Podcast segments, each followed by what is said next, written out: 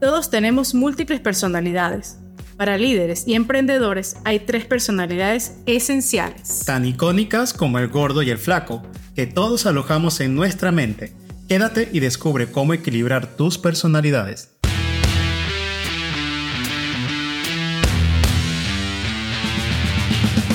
Bienvenidos a Líderes Agilistas, un espacio dedicado a hacer crecer a líderes en un mundo de constante cambio, porque cuando el líder crece, todos ganamos.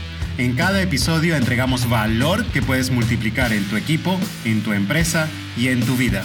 Sin más preámbulos, comenzamos.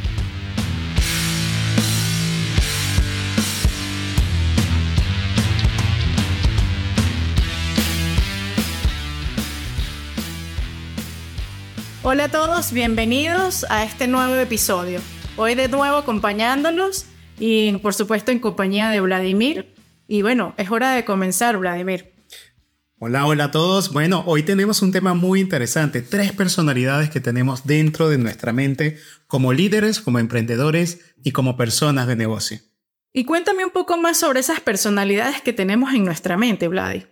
Bueno, como comenzamos el episodio hablando del gordo y el flaco, yo creo que es interesante entender cómo funcionan estas dos personalidades dentro de nuestra mente.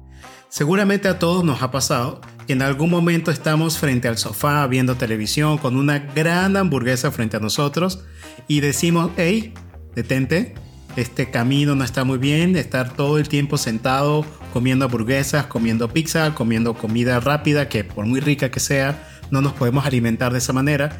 Y hay otra personalidad que se apodera de nosotros, que es el flaco, y te dice, es momento de comer saludable, es momento de ir al gimnasio, es momento de hacer un cambio en tu vida. Y esa personalidad de flaco se apodera de nuevo de nosotros, comenzamos a hacer un cambio, sacamos toda la comida chatarra de la casa, pagamos la mensualidad del gimnasio al cual normalmente no vamos. ¿Y qué sucede? Tarde o temprano algo sucede en nuestras vidas y el gordo vuelve a tomar el control. Y todos tenemos ese cambio entre el gordo y el flaco donde uno toma el control y el otro vuelve a tomar el control. O sea que ese gordo es el que le gusta un poco más la comodidad, se resiste un poco más a los cambios, le gustan las cosas que no tengan mucha resistencia, estar cómodo, conservar energía, ese que le gusta postergar un poco las cosas. Y el flaco creo que es el como más activo, ¿no? El que le gusta los desafíos, le gusta esforzarse por conseguir cosas, le gusta estar activo, crecer, este, tener quizás eh, objetivos claros para alcanzar. Pero cuando tenemos ese gordo y ese flaco, ¿a quién le vamos a hacer caso? O sea, tendremos que descartar todo lo que nos diga el gordo. Es habitual pensar bajo esta analogía que deberíamos ignorar el gordo porque el gordo es el que nos hace daño. Pero como muy bien lo dijiste, el gordo nos recuerda que el tema de la comodidad. Y eso también es parte de nuestra vida. No podemos ser solamente enérgicos, desafiantes, sabes, como el flaco todo el tiempo. Y lo interesante de esta analogía es que debemos hacerle caso a ambas personalidades. Ambas están allí porque ambas tienen un propósito para nuestras vidas. No es que el gordo está bien o que el flaco está bien cada uno tiene su momento. La clave está en saber cuándo hacerle caso al gordo y cuándo hacerle caso al flaco. Pero regresemos esto al tema de los emprendedores y a los líderes que nos están escuchando. Estarán pensando, bueno, si todos tenemos un gordo y un flaco, pero ¿qué pasa con nuestra mentalidad como líderes y como emprendedores? Aquí se presenta un escenario muy interesante porque realmente no es solamente un gordo y un flaco. Ya cuando vamos al ámbito del emprendimiento o del liderazgo, pues tenemos como una personalidad, de, vamos a decir, distinta, ¿no? Porque es hacia donde tiende más. No sé si tus habilidades o como a donde te hallas más, estás así como pez en el agua. Y estas personalidades que tenemos, tenemos al artista, tenemos al emprendedor, ese que está siempre visionando y soñando, y tenemos al que le encanta organizar. En la mente de un líder, por supuesto, es compleja porque tiene que hacer muchas cosas a la vez y no solamente lidia con un gordo y el flaco en su vida personal, ahora lidia con tres personalidades. Y está muy interesante porque el técnico, que a mí me gusta más llamarlo el técnico artista, porque tenemos desarrolladores de software en nuestra empresa y siempre me encantó visualizarlos como técnicos artistas, que usan el tecnicismo para crear cosas. En el mundo del emprendimiento, en el mundo del liderazgo, cuando hablamos de ese técnico o artista, podríamos hablar del desarrollador de software, podríamos hablar del chef, podríamos hablar de la señora que hace empanadas. O para acá en México, la señora que hace los tacos. O el señor que hace los tacos. Ese es el artista, el que sabe hacer la magia de lo que el negocio está llevando al mercado. Pero tenemos la siguiente que mencionaste, el emprendedor o el visionario. ¿Qué hace esa personalidad? Bueno, esa personalidad es la que sueña, ¿no? La que ve el proyecto, la que ve la meta, la que ve el futuro. Él vive en el futuro, ve las oportunidades que se le presentan y ve las cosas un poco más a largo plazo, ¿no? El artista está allí en el hoy, en lo que está haciendo, ¿no? Él es el, el hacedor. En cambio, el emprendedor es el visionario, ¿no? El que puede levantar la cara y ver más allá, ¿no? Ver el éxito, ver el futuro, imaginar a dónde va a llegar ese proyecto, a dónde va a llegar ese emprendimiento y en el caso pues, de los líderes, un proyecto exitoso.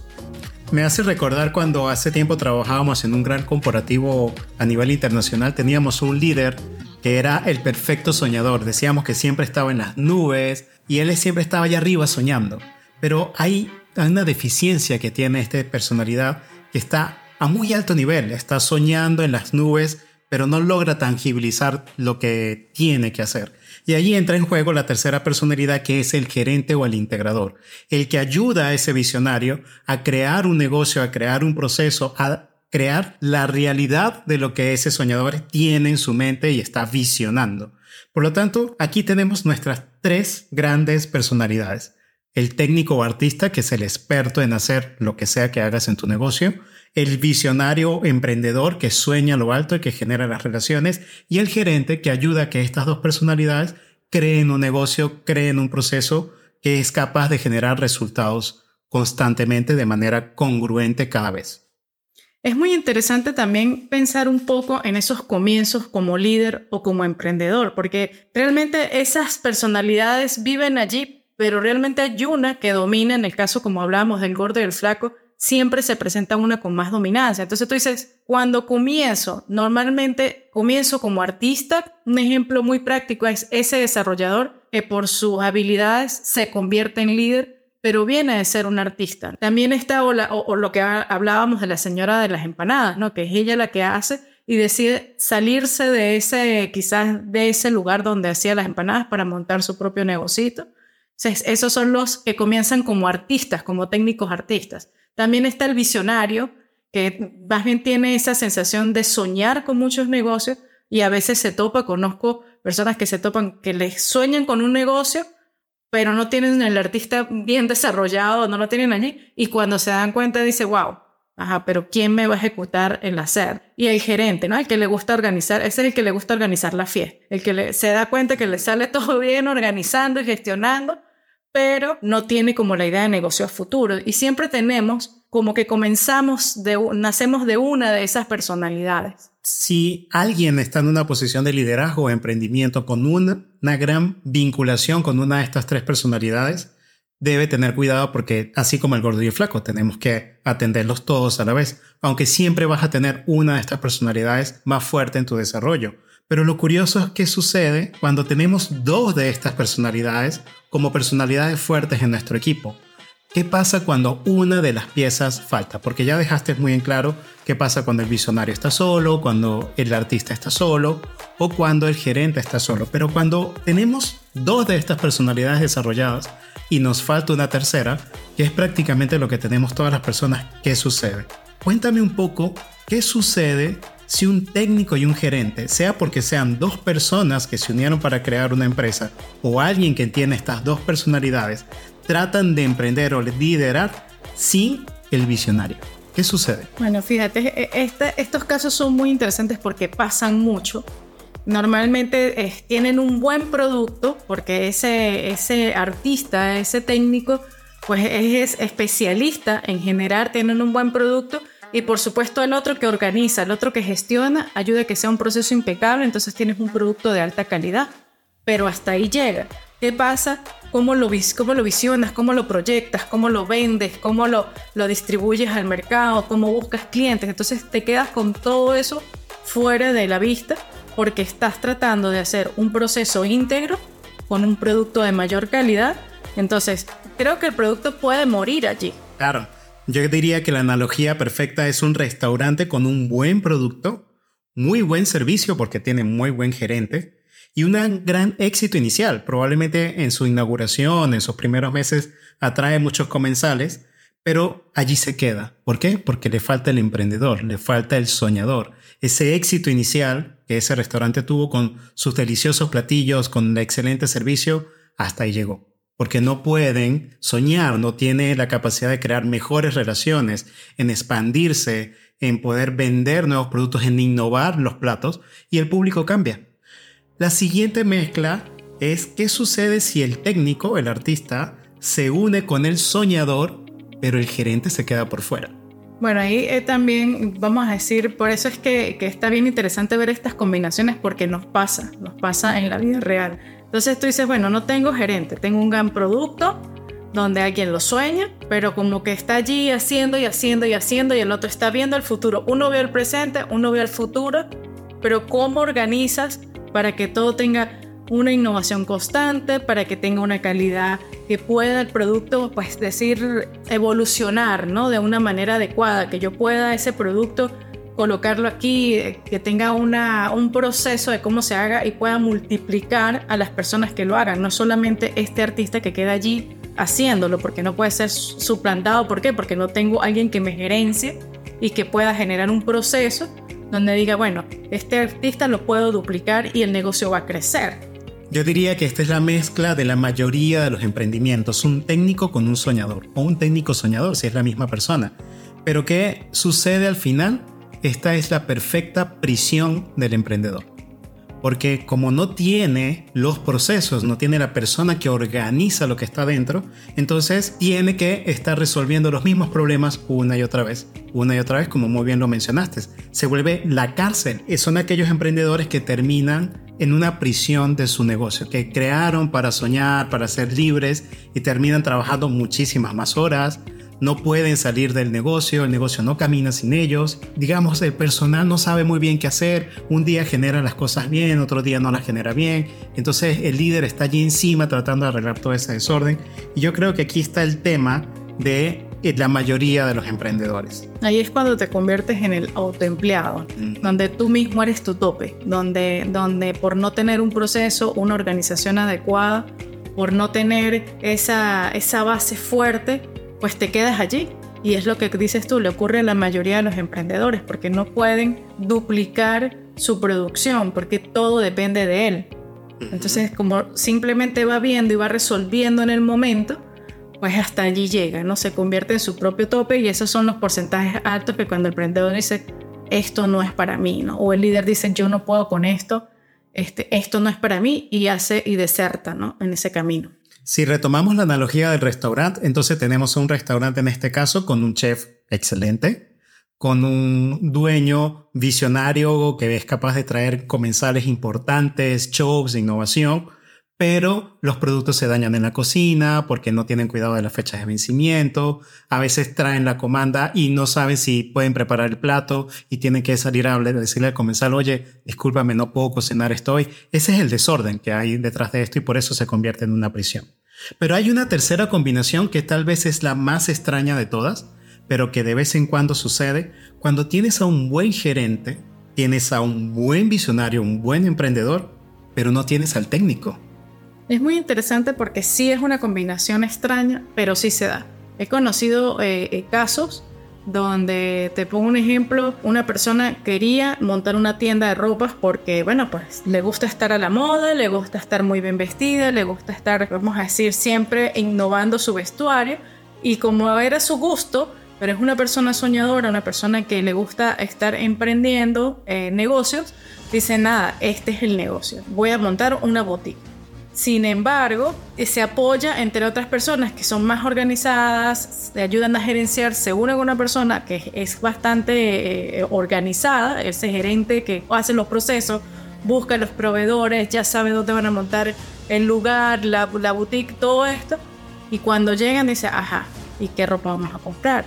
¿Y cuál es la moda? ¿Y qué es lo que se lleva? Y según el, el tipo de cuerpo que debe llevar la persona, ¿cómo le voy a dar ese valor agregado? A la persona que venga a comprar ropa. ¿Por qué? Porque no era el artista que conocía como tal del mundo de la moda, simplemente pues llevaba una tendencia que había en el mercado.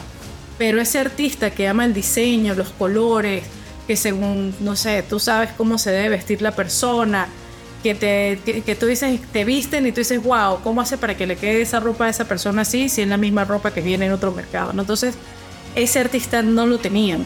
Entonces tú dices, bueno, ahora, ¿qué hago como emprendedor? Porque ese negocio muere prácticamente inmediatamente si no consigues o si no te asocias o si no desarrollas una de esas partes que te está afectando, en este caso el artista. Eso significa una empresa que es muy bonita, pero el producto no es muy bueno y no deja una gran experiencia porque el producto per se no está muy bien. Se queda esa sensación de que estás comprando humo y la gente se siente engañada. Yo creo que todos los que nos están escuchando alguna vez han entrado a un restaurante, para retomar el ejemplo del restaurante, donde el lugar es espectacular, el soñador está afuera haciendo relaciones, te saluda, te trata con mucho aprecio, te sienta en el lugar, toda la experiencia es maravillosa hasta que llega la comida. Y cuando llega la comida, pues no está tan sabrosa, digamos, ¿no? Es una comida que, no, sé, alguien sin mucha experiencia culinaria pudo haber hecho en su propia casa. Y tú dices, ah, bueno, todo estuvo muy bien y hasta ahí llegó. ¿Qué pasa con este tipo de negocios? Que no hay promoción boca a boca y no hay recompra. Los clientes no los puedes retener porque el producto no tiene la calidad que un técnico, un artista, un chef en este caso pudo haberle dado al negocio. Y ese negocio también termina volviéndose una gran dificultad de crecimiento porque no puede atraer ni retener clientes. Viendo un poco este, estas mezclas que hicimos con estas personalidades, pues creo que nos tenemos que dar cuenta que tenemos que tener un balance entre estas tres personalidades, siendo un líder siendo un emprendedor. Así como balancear el gordo y el flaco. Exacto. Hay momentos donde el artista debe brillar, igual cuando el soñador o cuando el emprendedor. Es importante que estemos muy conscientes de cuál es nuestra fortaleza, o sea, cuál es esa personalidad que resalta en, nosotros, como líderes o como emprendedores, porque allí nos, nos podemos dar una visión de qué acción tomar, cómo apoyarnos en de repente buscar socios porque si te buscas un socio artista y tú eres artista, pues van a estar artisteando los dos y no van a llegar, a, ningún lado. Entonces es muy importante que, que concientices cuál de esas personalidades domina en ti, porque seguramente hay personas que pueden tener las, las distintas personalidades, pero cuál es la que domina, para que tengas diferentes opciones como buscar una sociedad o tú mismo, si sientes que puedes hacer un desarrollo en esa área que te está faltando, o buscar consultorías, buscar mentores y poder pues desarrollar de una manera adecuada tu liderazgo, tu emprendimiento. Por lo tanto, yo creo que resumiendo un poco lo que me dijiste es, hay que, primero autoevaluarnos y conocernos muy bien cuál es nuestra personalidad o par de personalidades fuertes que tenemos. Muy difícilmente podemos tener las tres. Hay que acompañarnos de forma externa, digamos, ya sea con consultores, proveedores, mentores, coaches, o desarrollar esa, ese rol, esa posición dentro del equipo. Y yo creo que como líderes, como emprendedores, a veces caemos en el ego de yo puedo todo y no es del todo cierto. Necesitamos mucha ayuda porque hay muchas cosas que hacer. Yo creo que uno de los graves errores de muchos emprendedores es tratar de quedarse en la posición técnica, en, ser el, sabes, el chef que mostró un restaurante, pero sigue siendo el chef y no desarrolla el negocio y por eso el negocio no termina creciendo y se convierte en una prisión para el emprendedor. En el caso del liderazgo, cuando el líder comprende que su acción no es hacer la parte técnica y no necesariamente hacer la parte de gestión y sí en desarrollar el negocio uniendo estas tres personalidades, es digamos el reto mayor que todo líder tenemos porque tenemos que equilibrar estas tres, estas tres balanzas. No las podemos ignorar una a la otra porque en el mundo del emprendedor, en el mundo del líder, tenemos que tener estas tres visiones. Un poquito de cada una, balanceándolas y sabiendo cuál escuchar en qué momento. Entonces, podemos decir que todos tenemos un emprendedor, un gerente, un artista en nuestros corazones. Y por supuesto somos capaces de modelar y adaptar estas facetas. Sí, yo creo que también es interesante que no te bloquees y no te definas por estas etiquetas. Somos seres humanos y somos mucho más complejos que cualquier etiqueta que nos podamos colocar, pero es interesante utilizar estas etiquetas para entender nuestro modelo de pensamiento. Bueno, excelente. Entonces tenemos creo que dos puntos muy importantes. Uno es que todos tenemos estas personalidades de una manera u otra. ¿Recordamos cuáles son? Son el artista, Bueno, técnico artista, el técnico artista, el emprendedor y el gerente. Yo creo que con esto podemos dejar a, la audiencia para que valoren estas tres personalidades. Déjenos cualquier comentario si algo de esto resuena en ustedes, si eres el artista, la mayoría son artistas, o si eres el gerente, el soñador o cualquiera de las combinaciones que se puedan dar. Los escuchamos atentamente en líderesagilistas.com. Recuerden dejar algún comentario al respecto y lo vamos a considerar para próximos episodios. Vale, nos vemos en próximos episodios. Bye. Por último, solo me queda recordarte que si la información presentada aquí ha sido de valor para ti, comparte este episodio con alguien más o discute el tema con tu equipo. Para ello, hemos preparado una hoja de discusión que encontrarás en líderesagilistas.com. No dudes en contactarnos porque en Líderes Agilistas nos encantaría hablar contigo, ya sea porque quieres sumar tu voz o porque tan solo quieres decir hola. Estaremos felices de que nos contactes. Recuerda ser el líder que todos aman y lleva a tu equipo hacia el éxito. Nos vemos en una próxima oportunidad.